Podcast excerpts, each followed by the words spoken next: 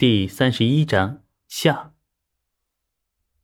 呃，全都毁了，藏起来的佛经古籍，还有武功秘籍以及藏经都被运走了。所有大小和尚纷纷叹气，这也是早该想到的事情。既然寺中高层呢本身就有问题，那这些藏起来作为起复之用的宝藏，又怎么可能不被掘走？一行人苦熬了三天，终于纷纷潜出地洞。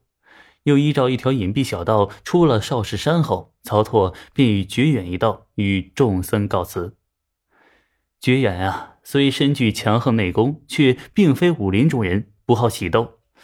此番之后啊，便会寻一处山岩小庙，继续参禅悟道，同时依靠记忆，将少林藏经阁内的那些孤本古籍全都默写出来。少林将来若是重开呀，可去寻他取回典籍。至于曹拓嘛，当然是开启他向往已久的江湖生涯，转战天涯，扬名天下。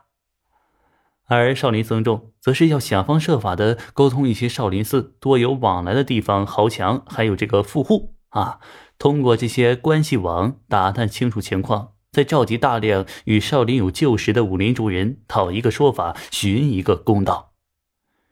这些少林和尚的说法呀，不说是螳臂当车吧，至少是不理智的。不过，这也是他们的选择，无法阻止，便只能祝福了。好了，就在这里告别吧。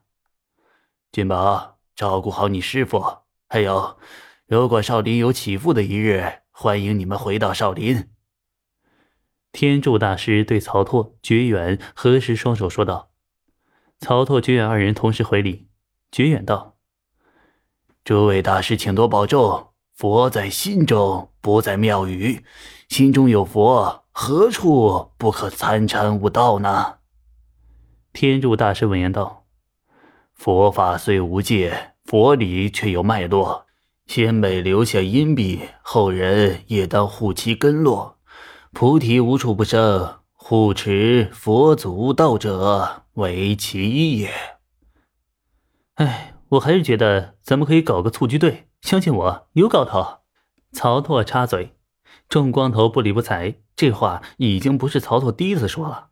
原本还有人问缘故，现在是直接无视。又闲说两句话，菊远大师一行清修，一众少林僧人呢，则是决定重建少林。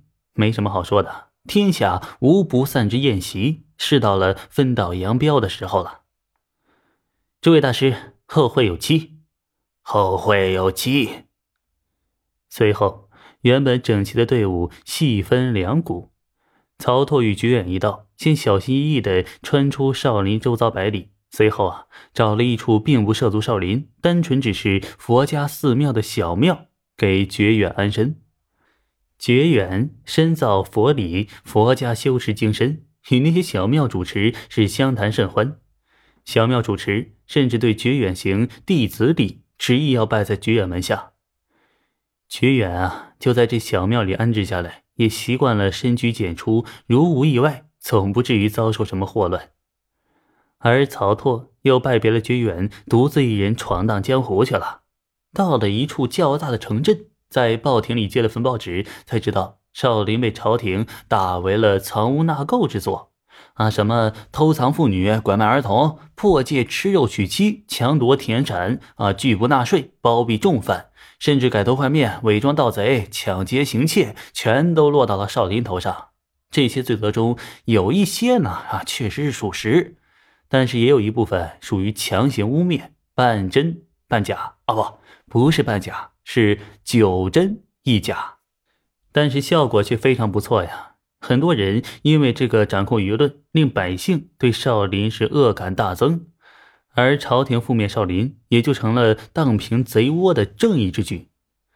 不仅仅是对少林的黑话传播，其中在逃的少林余孽也都被绘画了画像，挂在报纸上的独立大版面上，依照实力地位不同而标注了不等额的悬赏金额。